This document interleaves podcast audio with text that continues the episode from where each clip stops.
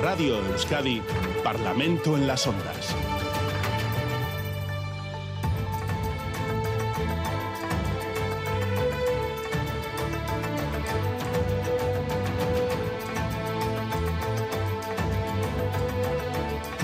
Bueno, pues aquí estamos un sábado más en el Parlamento Las Ondas de Radio Euskadi con nuestros parlamentarios y parlamentarias eh, para hablar de muchos temas que son de interés. Como siempre, vamos a hacer rondas eh, de dos minutos para que todos puedan hablar y, y entren todas las opiniones. Eh, vamos a empezar por eh, saludos, por los saludos. Eh, PNV, Aitor Urrutia, está en Gasteiz, Egunon. Egunon. EH Bildu, en Bilbao, Iker Casanova, Egunon. Kaiso Egunon. Alberto Alonso, por el Partido Socialista de Euskadi, está en Gasteiz, Egunon Alberto. Opa, Egunon. El Carrequín Podemos y Jon Hernández en Donostia, Egunon Jon. Egunon, Egunon. Carmelo Barrio está en Gasteiz, por PP Ciudadano- Ciudadanos, Egunon Carmelo. Hola, Egunon. Vamos a empezar ya con eh, los temas que tenemos sobre la mesa. Vamos a empezar hablando de esa macroregión, porque los presidentes de Euskadi, Galicia, Asturias y Cantabria han reivindicado este lunes la creación de una macroregión atlántica para impulsar el eje atlántico. Plantean aprovechar la presidencia española del Consejo de la Unión Europea en el segundo semestre para dar visibilidad a la región. El Endacari reclama el, eh, la necesidad de trabajar eh, como un eh, lobby atlántico y, entre otras propuestas, exigen que Francia cumpla con su compromiso de conectar la alta velocidad ferroviaria Burdeos-Dax en 2030 y no la retrase hasta 2042. También han abordado el corredor de hidrógeno o el cambio climático. Días después de, de esta reunión, que fue, recordamos, el lunes, ayer conocíamos que el presidente de Francia, Emmanuel Macron, ha contestado a una carta enviada por Urcullo. Macron, eh, sin adoptar compromisos concretos, ha respondido que se debe analizar la cuestión. Y Sánchez también ha contestado por carta y ha mostrado su compromiso con el arco atlántico. La cosa va de cartas, Aitor Urrutia. Bueno, sí, la cosa va de cartas de momento, pero aquí al Pero final- compromisos Pero hay. al final, claro, es que los compromisos eh, casi están tomados hace 30 años. Los compromisos con respecto al desarrollo del arco atlántico, eh, teniendo teniendo en cuenta eh, bueno temas importantes, ejes importantes, como por ejemplo el de la red ferroviaria, pues eh, son temas que vienen desde hace ya varias décadas. Entonces, eh, lo que no puede ser es que Francia, que es un país importantísimo en el marco de la Unión Europea, pero no puede, no podemos estar al albur de, de en fin, no sé, no sé si de los caprichos, pero si Francia ha tomado eh, una serie de compromisos eh, en el marco de la Unión Europea, pues habrá de cumplirlos. Igualmente sí, España, pero Francia es el que el que está con el mayor grado de, incumplimientos, ¿no? Y además, bueno, pues hoy eh, son la red ferroviaria y es el corredor del hidrógeno, pero en realidad aquí eh, eh, yo creo que el tema es más amplio y que y que va y que va más allá, ¿no? Porque al final aquí lo que ha habido es un desplazamiento del eje de influencia hacia el hacia el este de Europa y bueno, pues lo que se propone es impulsar un eje atlántico dotándose para ello de una macroregión atlántica que es una eh, bueno, pues una entidad de la que ya existen cuatro en el marco de la Unión Europea y que propugna un modelo de cooperación que contribuye muchas veces al, al logro de la cohesión económica, social y territorial.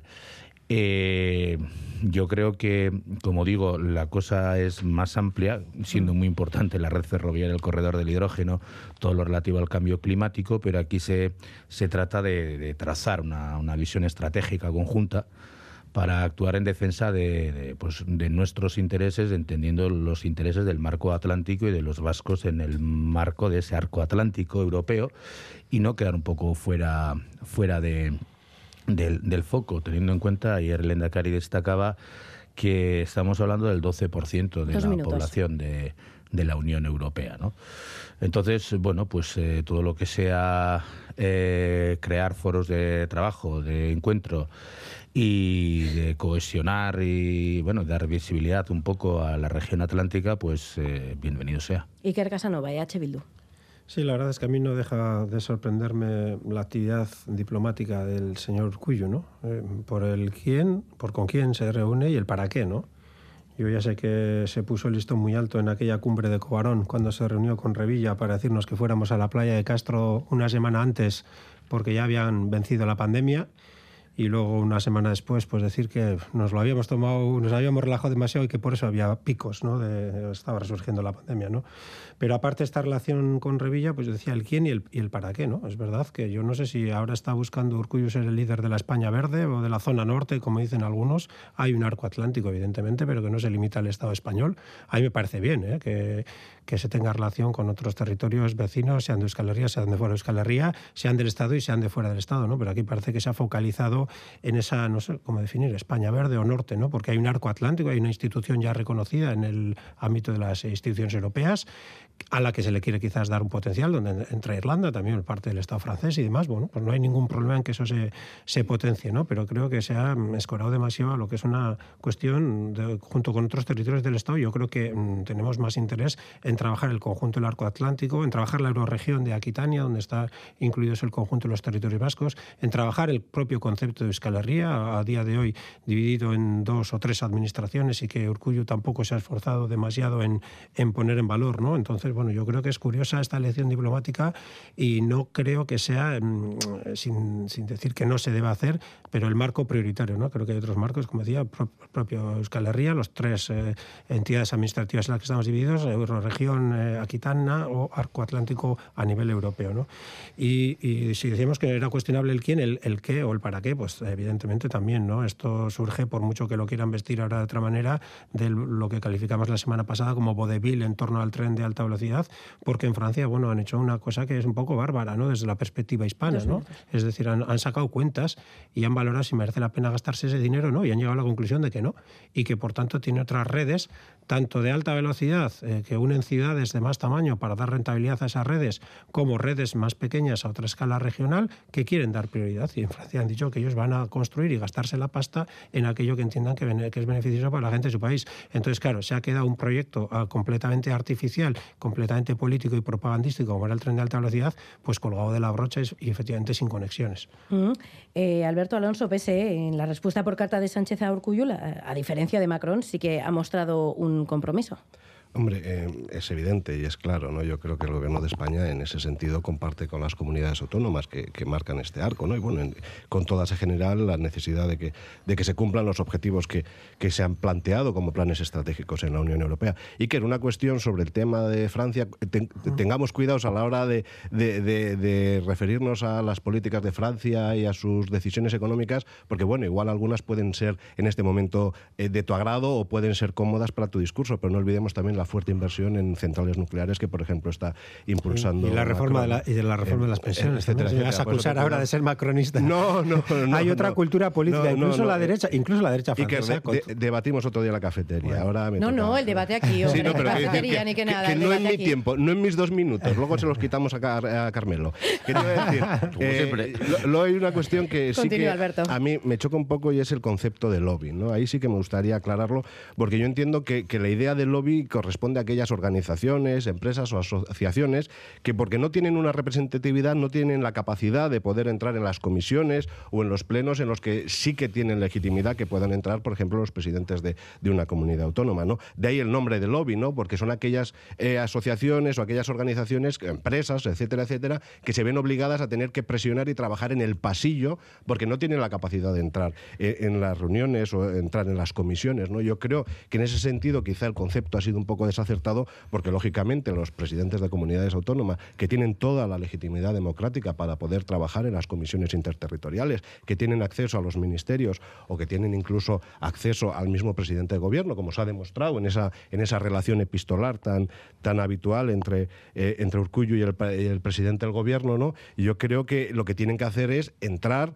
ocupar esos espacios que son los propios de, de que define la, la, democracia y trabajar desde allí en cooperación y en coordinación, obviamente teniendo en cuenta los objetivos, y ahí estoy totalmente de acuerdo. Y es necesario, también estoy de acuerdo con lo que ha dicho Aitor, de reequilibrar esa presión geo, eh, o, esa, o ese peso eh, geopolítico actualmente en Europa. Yo creo que el peso, por ejemplo, del gobierno de Pedro Sánchez en lo que tiene que ver con la lucha contra el cambio climático, yo creo que está siendo una referencia a nivel europeo. Yo creo que ahí tenemos que ganar un hueco y por por fin intentar que ese eje eh, París-Berlín pueda girar un poquito más hacia, hacia el suroeste. Hacia el suroeste ¿no?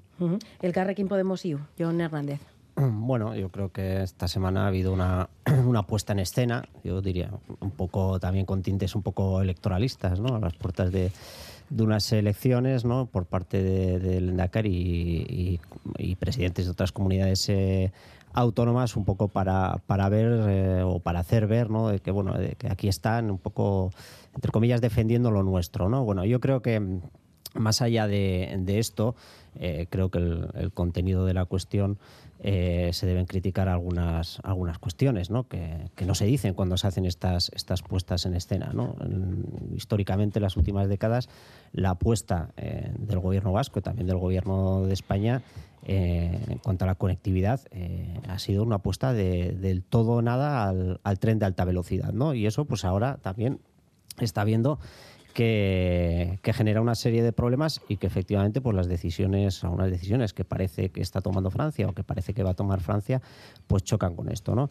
Eh, nosotros creemos que ahí hay una cuestión, desde luego, que hay que, hay que resolver y que nosotros eh, sí creemos que hay que impulsar, que es la resolución del cuello de botella que supone la muga en, en Irún, la conectividad eh, con Francia, pero que no necesariamente tenía que haber pasado eh, por el tren de alta velocidad. Ha habido históricamente otras propuestas en, la mesa con, trenes de velocidad alta, que aunque parezca lo mismo es una cosa diferente, con menor impacto eh, medioambiental y donde seguramente pues eh, constructoras y bancos que han hecho un gran negocio con el tren de alta velocidad, pues eh, seguramente hubieran tenido algunos eh, réditos eh, económicos menores. ¿no? Y luego la, la, apuesta por la conectividad y el transporte y el ferrocarril en el, en el arco atlántico, nosotros es algo que, que sí, que, que, nos parece muy importante y que siempre hemos defendido, pero que bueno, históricamente no se ha hecho nada y ahora parece que se pone encima de la mesa como una necesidad siempre con, pues, con exigencias a externos. ¿no? Yo creo que el Gobierno de España bueno, ha respondido que, que, está por la, por la labor de, de, apostar por esto. Yo creo que esa debería ser las alianzas que debería buscar el, el Gobierno vasco y no tanto con algunos presidentes de comunidades eh, de derechas. Y luego también nosotros proponemos y le invitamos al Endacari también a, hacer lo que está en su mano y al gobierno de España ¿eh? del que formamos parte. Porque también eh, históricamente en Euskadi la zona la zona oeste Vizcaya la conectividad con, con Cantabria está absolutamente abandonada. Y tenemos ahí nosotros hemos propuesto la línea C4 de de cercanías que une Bilbao, Balmaseda, Carranza y que conecta con, eh, con Cantabria. Eh, tan solo en esta última legislatura el Gobierno de España ha hecho una serie de inversiones importantes y aún insuficientes. Va a pasar su gestión a manos del Gobierno vasco y ahí es donde creemos que el Gobierno vasco puede hacer las inversiones que son necesarias también para empezar a trabajar en esa conectividad en esto que parece que ahora ellos defienden ¿no? del, mm. del arco atlántico. Carmelo Barrio, PP Ciudadanos, cierra la ronda y prepárense un minutito de réplica. Sí, pues a mí me parece el lobby, el lobby del norte, el lobby de Vitoria, el lobby de Verde, lo, como vamos a llamarlo como, como se quiera, me parece dos cosas. Me parece valiente y cooperativo. Es decir, me parece una especie de, de, de, de, uh, trabajo, de actitud política, pues que pues, sustituye de alguna manera también al, trabajo que tendría que hacer el Senado, ¿no? Bien, las, comunidades autónomas, las regiones de una parte de España, pues se unen y cooperan, ¿no? Y además con valentía porque critican al gobierno de Sánchez y critican al gobierno de Francia en relación con sus incumplimientos, lo dijo muy claro ayer. Y además están el Partido Nacionalista Vasco, el Partido Socialista de Asturias, el, el, el PRC, el regionalista de Cantabria y el Partido Popular con Alfonso Rueda de Galicia.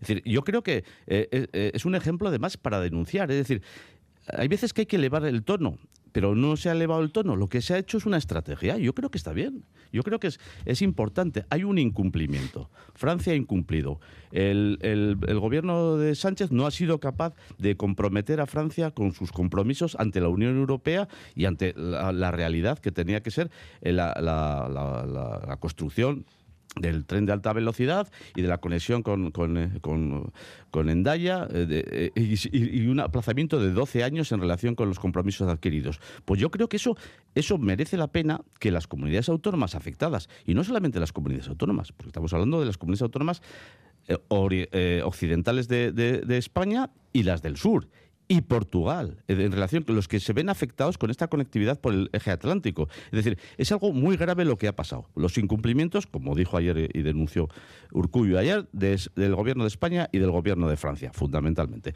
y en ese sentido, hay que poner las cartas sobre la mesa. un lobby, ¿qué, supone un lobby? Es un afán, es un esfuerzo, pero sobre todo no es una fotografía.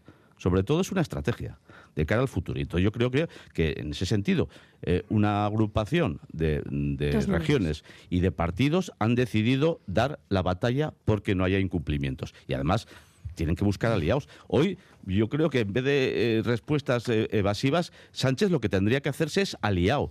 Aliado. No puede aislar Sánchez a una parte de España, que es el norte de España, en relación con este tema. O sea que yo creo que ese es el elemento fundamental. Es decir, hay Partido Popular, Partido Nacionalista Vasco, Partido Socialista de Asturias y, PRC de Cantabria se han aliado pues para que se cumplan los compromisos adquiridos con la Unión Europea y con el resto de España. Vamos a, hacer alguna última ronda por si ha quedado algo en el tintero. PNV y Toru Rutia. Bueno, yo, yo insistiría en, una, en, una, en una idea, ¿no?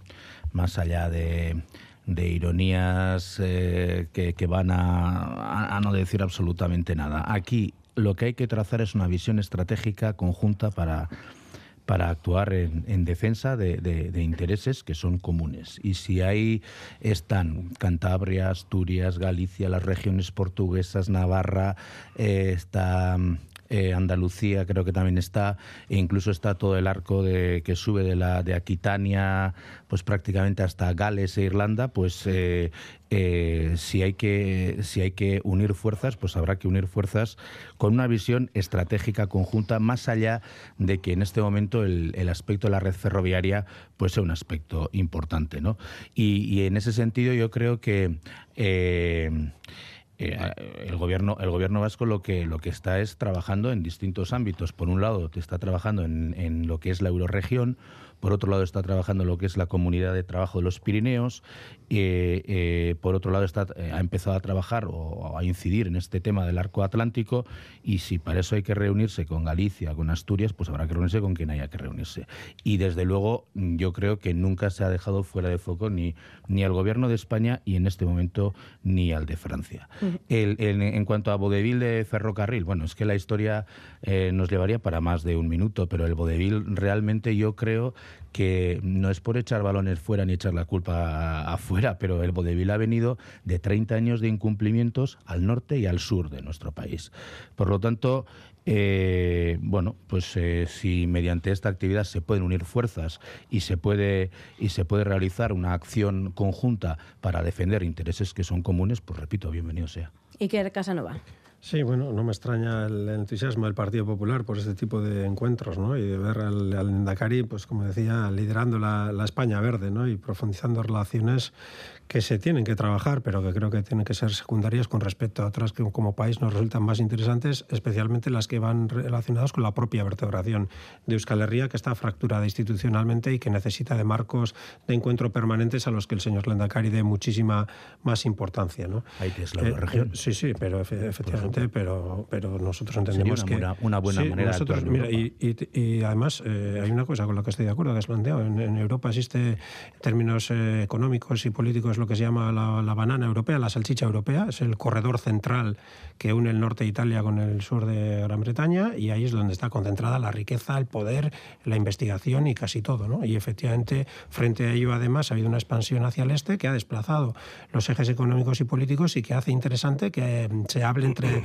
distintos territorios para bueno, compensar y buscar que en otras partes, en este caso del Atlántico, pues también haya inversiones y también haya infraestructuras y también haya capacidad de desarrollo político y económico. En términos generales eso puede estar bien, pero decía que luego resulta curioso, pues bueno, cómo se dan prioridad a unas alianzas, cómo son unos temas los que desatan la acción diplomática, mientras eh, a frente a otros no se responde. Yo no he visto nunca al Endacari tratar de hacer un frente común ni por los derechos sociales de la ciudadanía, ni tampoco, por ejemplo, por el respeto al derecho de decisión de los territorios del Estado, entre otras cosas porque probablemente en Cataluña no tiene una interlocución prácticamente o no tiene buena relación con ningún partido soberanista. ¿no? tanto, recuerdo, una propuesta que se se ha hecho la Unión Europea. Iker. Sí, sí, sí, pero, Una- pero una- este, en- este- en esta gran diplomacia de, decidir, presidentes, esta- sí, sí, esta Sí, gran sí. diplomacia de presidentes, esta articulación de nuevos marcos y demás, pues se circunscribe básicamente a mm, dar un, un revestimiento de trascendencia a lo que es una reunión para reactivar el tren de alta velocidad, que ha sido el detonante de todo. ¿no? Por tanto, repito,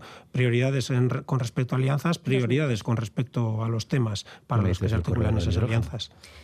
PSE, Alberto Alonso. Bien, hombre, reprochar al Endacari, eh, que no es de mi partido, todo se ha dicho, por priorizar las cosas de comer eh, frente al racarraca identitario, pues bueno, dejar cada uno en su, en su sitio. Te has olvidado de los Bien, derechos sociales, eh, que también he dicho, ¿eh? pero Bien, bueno, pero cada bueno, uno lo coge lo que le interesa. Sí, Exactamente, exactamente, de esto trata esto. Exactamente, Bien, sí. pero yo la verdad es que eh, más allá de, de la crítica que he hecho por el concepto lobby, que me parece que pues, no ha sido lo más adecuado, es verdad que en un país eh, absolutamente descentralizado, como es el caso de España, en contraste absoluto con, con un país tan sumamente centralizado como Francia, pues este tipo de, de coaliciones eh, me parece que son lógicas y que es una forma eh, normal de trabajar y de cooperar. A mí sí me gustaría brevemente eh, hablar de algún precedente a esta cuestión, porque encima yo tuve el honor, el honor de formar parte de él. Ya en su día, en tiempos del gobierno de Pachi López, diferentes institutos de seguridad y salud en el trabajo, exactamente el gallego, el asturiano, el cántabro y el vasco, en el caso de Osalán, el pues, instituto que tuve el, honor de presidir, eh, nos juntamos y estuvimos trabajando muy intensamente y durante varias legislaturas para intentar mejorar en la medida de lo posible las condiciones de trabajo y la salud del sector pesquero a nivel cantábrico, entendiendo eh, que el mar no tiene fronteras y que desde luego las mismas problemas o las mismas preocupaciones que tenía el sector en Euskadi lo podía tener en Asturias o lo podía tener en Cantabria. Y eso se ha venido trabajando y se trabajó desde tiempo de Pachi López, siguió en las diferentes legislaturas hasta la actualidad donde se sigue trabajando. Quiero decir que este tipo de colaboraciones que mejoran, eh, que mejoran y que trascienden las fronteras de cada comunidad autonómica y que son eh, y revierten en la mejora de la población, de la ciudadanía, desde luego son bienvenidas y creo que forman parte de esa España articulada y de esa España ce- descentralizada eh, que construimos a partir del 78. El Carrequín Podemos y Ullón Hernández. Bueno, yo voy a aprovechar para, para reivindicar algo que, que creo que el, que el Endacari y el gobierno vasco no va a reivindicar ¿no? en, estas, en estas puestas en escenas en las que incluyen eh, de manera prioritaria el tema de la articulación eh, a través del, transporte de la red ferroviaria. Bueno, yo voy a aprovechar para reclamarles a ellos eh, una acción mucho más decidida en la articulación ferroviaria de un país como, como Euskadi, eh, donde esta cuestión pues siempre ha estado abandonada y además en las últimas décadas por responsabilidad tanto del gobierno vasco como de los sucesivos gobiernos de España, pues absolutamente abandonada. Este país ha hecho una apuesta eh, histórica, en primer lugar, por el transporte de mercancías por carretera, una apuesta descarada que tiene un impacto negativo mucho mayor que el transporte de mercancías en ferrocarril y luego hemos ido conociendo, hemos visto en los últimos años, lo vemos la gente en la calle, cómo se ha ido degradando pues, el, transporte ferroviario en, en nuestro país, ¿no? Cómo, cómo están las cercanías, las medias distancias. Yo siempre he echado en falta aquel tren nocturno que había, ¿no? Y luego también en Euskotren, donde nos han hecho las inversiones necesarias, donde hemos escuchado cómo cada vez eh, se privatiza o, como diría el gobierno, se externaliza una parte del trabajo, sobre todo en los, en los talleres, ¿no? Pues yo aquí reivindico también una apuesta decidida por la articulación del país y por la articulación también de ese eje cantábrico con el, con el ferrocarril, donde ha habido eh, propuestas históricas, en Izquierda Unida ha hecho propuestas históricas en Cantabria, en Asturias y, aquí en Euskadi, y, creo que ese tiene que ser el camino. Y, el gobierno vasco tiene una oportunidad, como decía, pues con esa, eh, va a asumir las competencias de esa línea de cercanías en, en, eh, que puede articular con, con un tren social la zona de Encarterri, que también está muy necesitada de mejorar esto.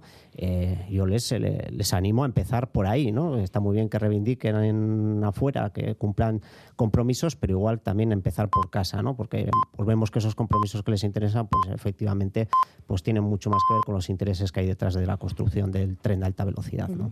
PP de Ciudadanos, Carmelo. Sí, no, eh, cabe duda de que es- este, este ámbito cooperativo eh, que hemos conocido esta semana eh, engloba pues, a cuatro regiones, efectivamente, Galicia, Cantabria, Asturias y País Vasco, pero quiere, qui- quiere ampliar más, es decir, no son esas, esas son, les ha unido la costa, son las cuatro regiones de, de España que tienen costa en el norte, y entonces las- les, les ha unido, pero están dentro de ese frente también, no solamente esas cuatro, está Navarra, está La Rioja, está Castilla-León, está Andalucía, Andalucía, es decir, o sea, ese frente occidental y meridional de España en relación con ese tema. Y vuelvo a decir, y Portugal, que también está en el afán del eje atlántico. Es decir, yo creo que, que, ese es, eso es un, algo suficientemente importante como para que haya ese afán, esa cooperación, esa valentía en decir, nos plantamos ante decisiones injustas. Hay que recordar una cosa.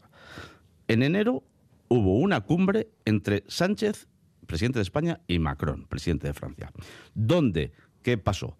Que priorizaron el eje mediterráneo en detrimento del eje atlántico. Y eso claro que tiene que suscitar una reacción, una reacción que se puede llamar lobby que no está mal eh, utilizada la palabra, yo creo que es buena, porque tiene que ser un elemento de presión, tiene que ser un, elemento estratégico para decir, hay que rectificar esas prioridades. La, prioridad no tiene que ser el eje mediterráneo en detrimento del eje atlántico, tendrán que ser los dos ejes, pero no uno en, relación con eso. Y eso es lo que pasó. Y por eso ayer Urcuyu hizo bien y denunció incumplimientos del gobierno de España y del gobierno de Francia. Hay una cosa que está clara. Un lobby hoy tiene que ser sostenido en el tiempo. No es una eh, fotografía. No es una declaración puntual como... Eh, tiene que ser una estrategia. Y desde luego, oye, si ese lobby en este momento constituido por las cuatro regiones, que vuelvo a decir que engloban a mucho más, es una punta de lanza de la España occidental de la España meridional, pues eh, el presidente Sánchez o sea, lo que no puede es aislar a una parte de España en este momento. Y eso está claro. La cooperación entre instituciones instituciones gubernamentales no debería llamarse lobby, Carmelo. El lobby feroz. Pero si lo... Si, si lo oye, pues no sé, digo yo, que ¿eh? te va a llamar la, la atención el Endacari. si, él, si, él ha, si, él ha hablado de lobby. Perdón. lobby, lobby como, como defensa, defensa y presión de, de un eh, pues de, unos, intereses, pero bueno, en fin, la palabra lobby, pues ya sabemos lo que. Yo he dicho lobby como estrategia, lobby como elemento de presión, lobby como afán, como esfuerzo cooperativo. Pues por supuesto que se puede llamar lobby. Me gusta la palabra. vamos, vamos a hablar de otra palabra, de deslocalización. No sé si le gustará a Carmelo esta palabra o no, pero vamos a hablar de este asunto, porque H. Bildu ha registrado en el Parlamento Vasco una proposición de ley dirigida a evitar la deslocalización de las empresas, eh, basada en una norma foral de Vizcaya. Eh, propone que se exija a la empresa que incurra en la deslocalización, la devolución integral de todas las ayudas percibidas por las administraciones públicas vascas en los últimos diez años. Recientemente conocíamos que la empresa Ferrovial ha anunciado el traslado de su sede social a los Países Vascos. Eh, de España se va a Países Vascos y ha impulsado iniciativas similares de EH Bildu y Unidas Podemos en el Congreso. Comenzamos por el PNV, por. Eh, por Aitor Urrutia. En, en, Vizcaya ya está en vigor una propuesta parecida. ¿Ven con buenos ojos que se extienda a toda Euskadi? Bueno, eh, primeramente, mm, nosotros estamos, bueno, en general podemos estar de acuerdo con la filosofía que, se desprende de, la propuesta.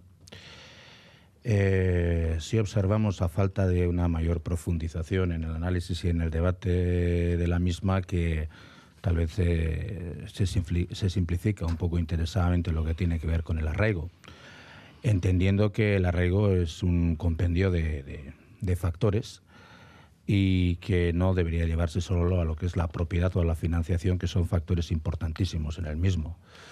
Eh, para el arraigo, además de los eh, factores mencionados, pues bueno, habría que proporcionar ámbitos como el entorno a la formación relacionado con las empresas, la formación profesional, la formación dual, el I+D, la formación en I+D unas buenas infraestructuras de movilidad, mm, donde se podrían insertar pues, aspectos como los que hemos estado tratando en el primer punto, una estabilidad política, fondos como Fincatus, que en este momento eh, tienen 175 millones de euros para que el gobierno vasco pueda participar en empresas claves. Eh, también es cierto que ante el beneficio de los accionistas y el perjuicio de los trabajadores, pues podríamos eh, ahondar en algo que aprobamos en la legislatura pasada en el Parlamento, que es las empresas inclusivo participativas.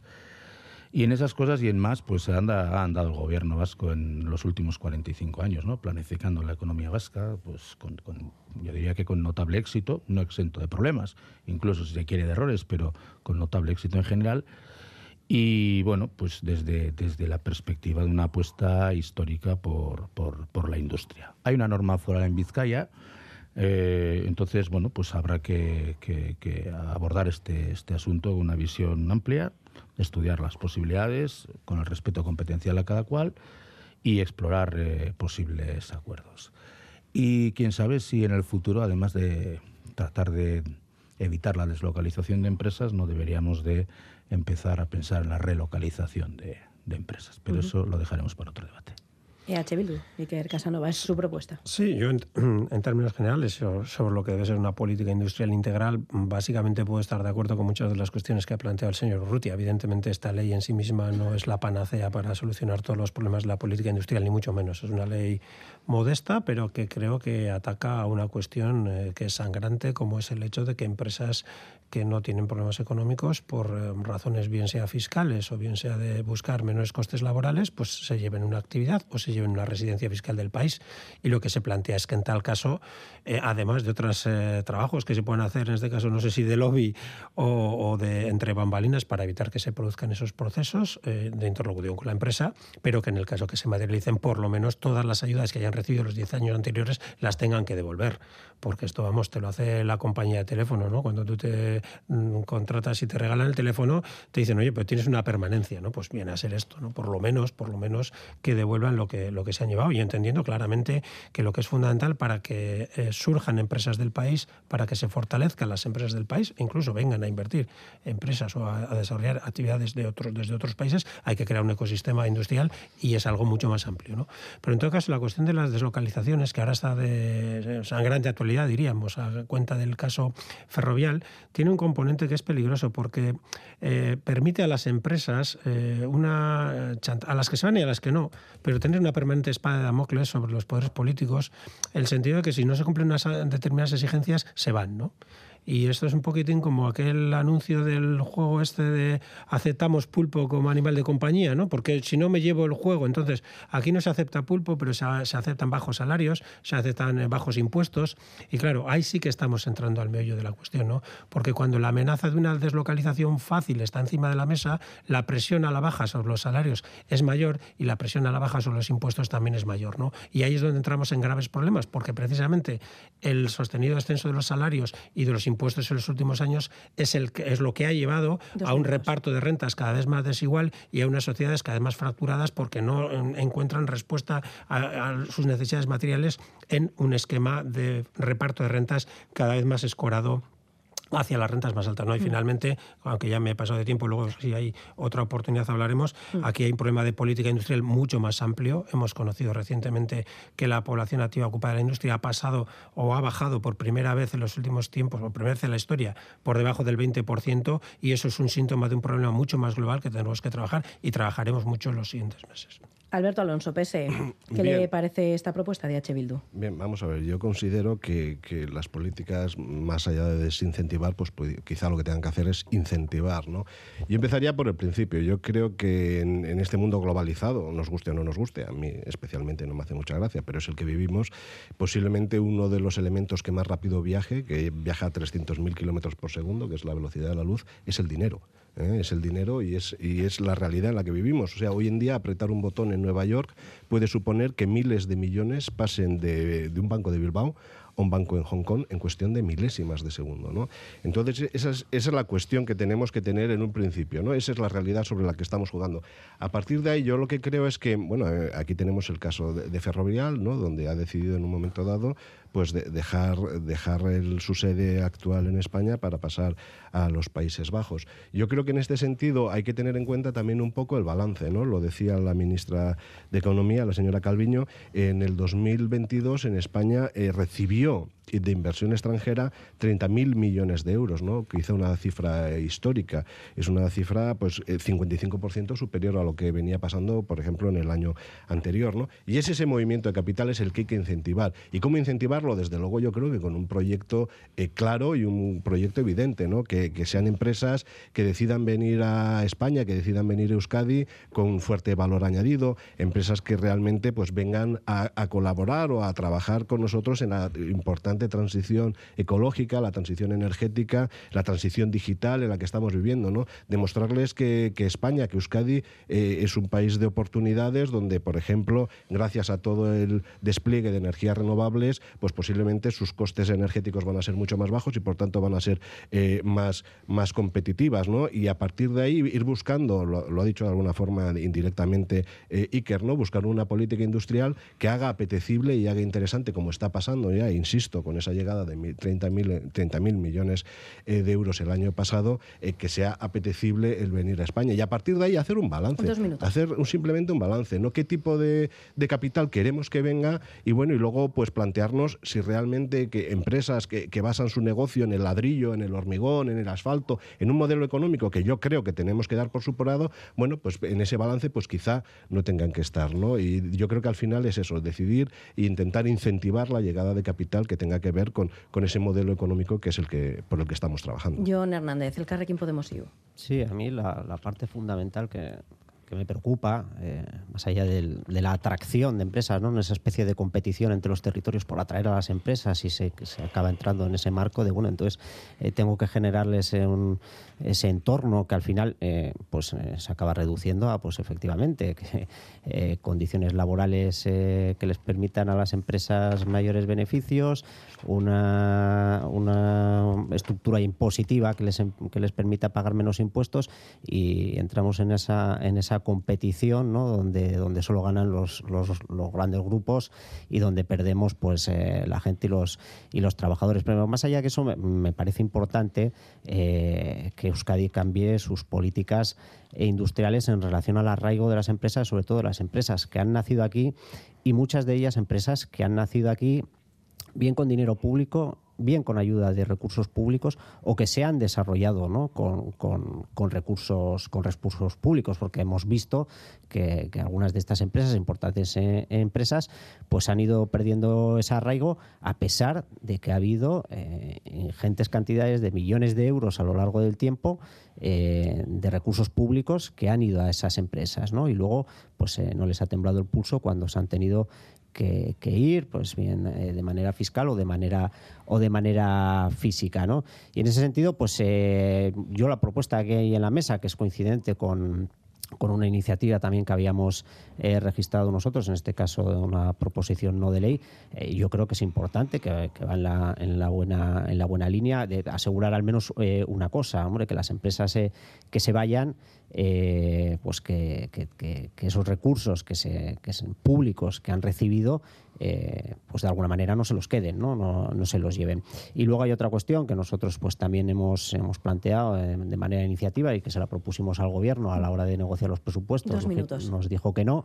creemos que hay que hacer una política con recursos públicos para cambiar lo que en estos momentos es una política fundamentalmente, fundamentalmente de ayudas y subvenciones a fondos perdidos por una política de entrada y control en la gestión de eh, las empresas que se considere que tienen que tener eh, o que queramos que tengan ese, ese arraigo en el país, ¿no? con una entrada importante en el, en el accionariado y, y en el control de esas empresas, porque al final, decía Urrutia, ¿no? Eh, no es lo más importante o que es importante eh, el poder dentro de las empresas, ¿no? la capacidad de gestión. De, yo creo que sí, que es lo fundamental. Al final, eh, tenemos que estar donde se toman las decisiones si queremos una política real de, empresas con arraigo aquí, ¿no? y, que empresas, además, que miren por los derechos de los trabajadores.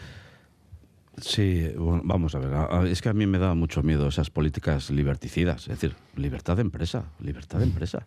La empresa que genera, la empresa que, que, invierte, que crea puestos de trabajo, que claro que sí, que se somete a las, a las condiciones públicas, pero las, las, las, las, instituciones públicas las que tienen que tomar mm, partido por, por, por, el arraigo y por favorecer el arraigo, pero es sobre todo es la libertad, la libertad de las empresas como la libertad de las personas de vivir aquí, de, de, de, vivir allá, de trabajar aquí, de trabajar allá. Pues las empresas también, de estar hoy en España o en Bilbao o en Vitoria y, mañana estar en, en, Holanda. Es decir, con toda la naturalidad. ¿Pero por qué? Pues hay que, efectivamente, la pregunta no, son- no es, o, o la, la acusación no tiene que estar dirigida a las empresas. La, la acusación, o por lo menos las preguntas, hay que dirigirlas a las instituciones. Las instituciones favorecen las infraestructuras, las instituciones favorecen el I más D, las instituciones pueden favorecer un- uno- unos procesos de formación dual o de las instituciones favorecen la seguridad jurídica de las empresas, pues para estar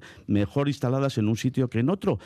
Las instituciones como las vascas aprovechan el concierto económico, que tenemos un instrumento inmejorable co- co- como el concierto económico, para que no seamos una de las comunidades autónomas que más grava eh, po- vía impuestos a las pequeñas y medianas empresas. Pues esos son los elementos que, que- tienen que responder las instituciones y nada de políticas confisca- confiscatorias y liberticidas. Si una empresa ha estado en Euskadi que ha trabajado 20 años y se ha aprovechado, pues como, como tiene que ser, de las ayudas públicas, pues porque con ellas también ha favorecido el arraigo, los- la creación de puestos de trabajo durante muchos años. Y un día decide estratégicamente, en función de las leyes y en función de la libertad que existen para las personas y para las empresas en este caso y para las sociedades, pues irse a otro país, y bueno, y si es de la Unión Europea, pues miel sobre hojuelas, porque al final estamos cre- creando una eh, estructura económica Dos y política minutos. entre todos, pues es- será fruto de la libertad. Lo que, vuelvo a decir, la pregunta o la acusación no hay que hacerla a las empresas, hay que hacerla a las instituciones.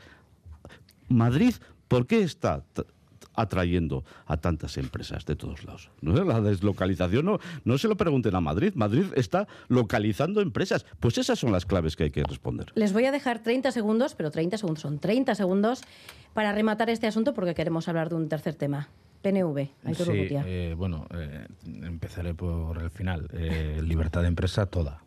Lo único que yo quiero que las empresas, en base a toda la libertad de empresa que puedan tener, se queden aquí, se arraiguen en el país, eh, se queden, y generen puestos de trabajo y paguen los, los impuestos para que podamos realizar políticas eh, sociales. Luego, acusaciones de ningún tipo. Y esto de eh, vincular siempre el concierto económico a una especie de siempre bajar impuestos, pues no, creo que hay que tener una visión mucho más amplia. ¿no? Y solamente un dato, para terminar, un dato que ha dado antes Iker. Yo creo 30 que el- esto de la industria, el tanto por ciento de la industria, el peso de la industria en la economía, eh, eh, está en torno a un 40%, si no son incorrectos mis datos.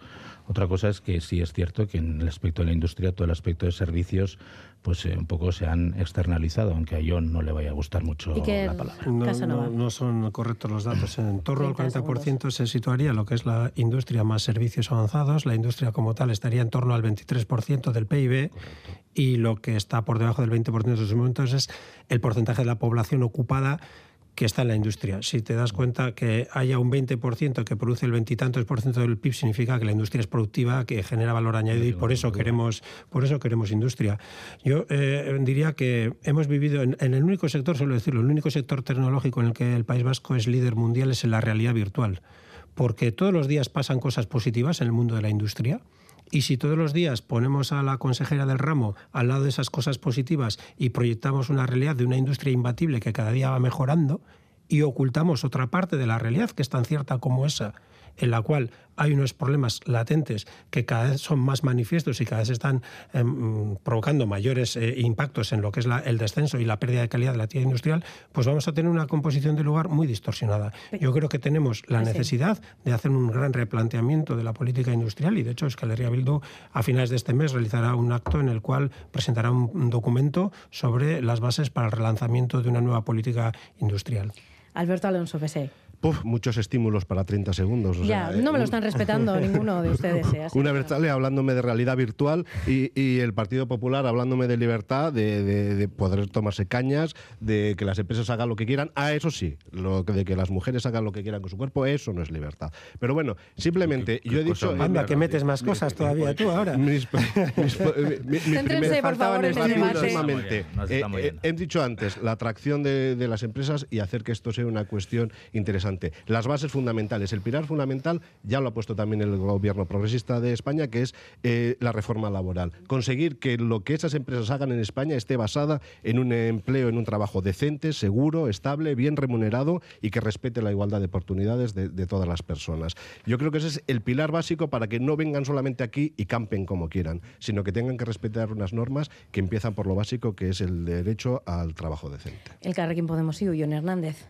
Bueno, pues en 30 segundos yo diré que frente a esas políticas que defiende el Partido Popular, que defiende Carmelo Barrio y que comparte en buena medida el, el gobierno vasco en su práctica, esas políticas de, de poner eh, alfom- alfombra roja a las empresas en cuanto a la estructura impositiva del país y en cuanto a los derechos laborales, esa política de, de competición por territorios para que las empresas eh, vengan a mi país a costa de lo que sea y poniendo de rodillas eh, a la gente, yo creo que hace falta una política que apueste por sí, por intervenir desde lo público también en la, en la industria del país, ¿no? por apostar decididamente por planificar, por estructurar y por participar. ¿no? Yo aquí también hago una reivindicación de lo público en un sector donde parece que, está descartado que lo público pueda y deba actuar. Yo creo que lo público y debe actuar también en el desarrollo de la industria de, de Euskadi. Carmelo. Vamos, yo oigo al Partido Socialista, al Partido eh, a Podemos y a, a Bildu, los partidos de izquierda, y, y veo Matrix. Matrix. Eh, eh, eh, ha eh, gustado lo de la todo- realidad virtual, to- ¿eh? Todo, eso, pues sí, ¿por qué? Todo controlado, todo público, todo controlado. No, vamos a, vamos a mantenernos en el accionariado de las empresas privadas. Vamos a controlar todos sus pasos. Vamos a hacer que, no, no, que, que hagan lo que nosotros digamos. No puede ser, eso no puede ser. Estamos eh, viviendo en un mundo eh, eh, distinto. En la Unión Europea tenemos que construir elementos de atracción, no elementos para que, para que se asusten las, las empresas. Es decir, ¿qué ha pasado con Ferrovial? Pues ha visto que en España hay menos seguridad jurídica o menos seguridad económica que en otros sitios de la Unión Europea. y ha decidido Que tomar decisiones menos en un paraíso rela- fiscal y- relación con ese y tema. se va, Y- claro, eso que en esperemos, Madrid, y esperemos que otras empresas, esperemos que otras empresas, Termina, esperemos que otras empresas no lo hagan, porque en Euskadi se está debilitando el peso industrial, el peso empresarial, han desaparecido empresas, tenemos menos peso industrial que hace unos cuantos años. Pues esas son las- respuestas que, ah, ah, y las preguntas que hay que hacer y las respuestas que tienen que responder las instituciones y que las empresas funcionen en, en- en- en el territorio de la Unión donde mejor lo pueden hacer y donde, y donde mejor puedan crear más inversiones, más puestos de trabajo, ser más atractivas. Pues ese es el elemento fundamental. Pues vamos a hacer más atractivo este país. Vamos a hacernos nosotros las preguntas a nosotros mismos como parlamentarios y no vamos a, a favorecer el control, la intervención, que todo sea público. Es decir, esa, esa realidad de Matrix que de- desde luego no nos lleva a ninguna parte. Pues eh, como no me han respetado esos 30 segundos ninguno de los grupos, eh, solo queda eh, un minuto para debatir sobre este asunto que poco debate va a haber, pero bueno, mm, les pido una valoración eh, sobre esta noticia que, que hemos eh, tenido esta semana. El Instituto Vasco de Consumo, Consumovide, ha sancionado con 123.000 euros a Cuchabank por no prestar el servicio de caja, eliminar el pago en efectivo y llevar a cabo prácticas abusivas en contra de los derechos de las personas consumidoras. Eh, son infracciones consideradas eh, graves. Em, les eh, pido una valoración sobre este asunto y, si creen que hay control suficiente sobre la banca. Un minuto, PNV y Toro. Les pido Bueno, brevedad, eso sí. Sí, bueno, a mí, a mí me parece correcto lo que ha hecho Konsumovide ante, ante unas denuncias existentes ante Cuchabank, ¿no? Eh, como al parecer Cuchabank que ha impuesto a los clientes eh, con cuentas abiertas en su entidad la imposibilidad de recibir eh, de recibir pagos de personas de terceras personas no clientes pues incumpliendo, incumpliendo una de las características básicas de la prestación de los servicios de caja y ha eliminado la posibilidad de realizar pagos en metálico o ingresos en efectivo en las ventanillas, ¿no? Eh, y esto va contra la aceptación de los medios de pago legales existentes. Eh, por lo tanto, eh, bueno, mm, a mí me parece que la multa está mm, bien interpuesta y tal vez eh, con más tiempo deberíamos de, empezar a reflexionar también sobre eh, la brecha digital que existe muchas veces eh, o que está empezando ya a existir en los servicios en los servicios bancarios. EH Bildu. Sí, yo eh, ante, bueno, digamos que esta cuestión es un, un dato más o un hecho más eh, dentro de un contexto en el cual Cuchabank está realizando una serie de prácticas que entendemos que son criticables, hasta el punto que ayer mismo interpelábamos al consejero Aspiazo sobre la cuestión y vamos a presentar una moción. O sea, no es un hecho aislado y creemos que hay que dar un giro a la política que está llevando en Cuchabank y también en las eh, fundaciones bancarias. Y un giro en tres sentidos, brevemente. En el modelo de gobernanza de las fundaciones bancarias, que son herederas de las cajas y por tanto se den a la sociedad, que tienen que tener un modelo de gobernanza más abierto, transparente y democrático, en la política de inversión de Cuchabank y las propias cajas para garantizar el arraigo de las empresas estratégicas y en tercer lugar en cuanto a la prestación de servicios financieros a la ciudadanía, tanto al ciudadano particular como a las empresas, siempre inspirándose en la función social que es la que hizo nacer a este banco y le hizo convertirse en líder. Y perder esa función y esa identidad social es lo que puede poner en peligro el prestigio y el liderazgo que tiene este banco en nuestro país. Están cumpliendo muy bien con los tiempos. Pese, Alberto Alonso. Venga, ahí voy yo, ahí voy yo. Ahí va. Eh, vamos a ver, eh, un dato rápido primero. Uno de cada cuatro ciudadanos y ciudadanas vascas se siente excluida de las relaciones con la banca debido a la brecha, a la brecha digital. Si eso lo subimos y nos fijamos exclusivamente en las personas mayores, es uno de cada tres los que se sienten excluidos. Yo creo, y aquí voy a poner simplemente dos elementos muy rápidamente. Primero, eh, la banca tiene que intentar volver a ganar la credibilidad que perdió a raudales en el 2008 y bueno, y ahora con lo de Silicon Valley Bank, pues, pues esto ya va, va en caída libre. Eh, la responsabilidad social empresarial es muchísimo más que pagarle las camisetas al equipo de futbito del pueblo. Se trata de arraigar, se trata de una responsabilidad con la comunidad en la que está arraigada esa empresa y tiene que ir mucho más y la reflexión tiene que ser mucho más profunda. Aquí no vale ni greenwashing ni lavarse la cara con cuatro cuestiones. Estos son los problemas que realmente preocupan a la ciudadanía. Rápido, no solamente la brecha digital y poner un elemento para futuros debates posiblemente, también el estrés digital como una de las patologías eh, psicosociales que cada vez está más arraigada en la gente mayor porque realmente se empieza a agobiar, se sienta estresar porque no es capaz de dominar un mundo digital que le está arrollando. Mm, Clavado, me lo están clavando. John Hernández, adelante, un minuto. Bien, pues en un minuto dos cosas, dos cosas rápidas. Eh, primero, una vez más, eh, un banco privado con, con prácticas eh, inaceptables que repercuten, que afectan a, a las personas, ¿no? A la, a la ciudadanía. Esto no a, a, nosotros no nos sorprende. Yo creo que la credibilidad de los bancos que, eh, que, decía Alberto, bueno, yo no sé si en algún momento tuvieron esa credibilidad. Al final eh, siempre ponen sus intereses eh, privados de, beneficios por encima de todo, ¿no?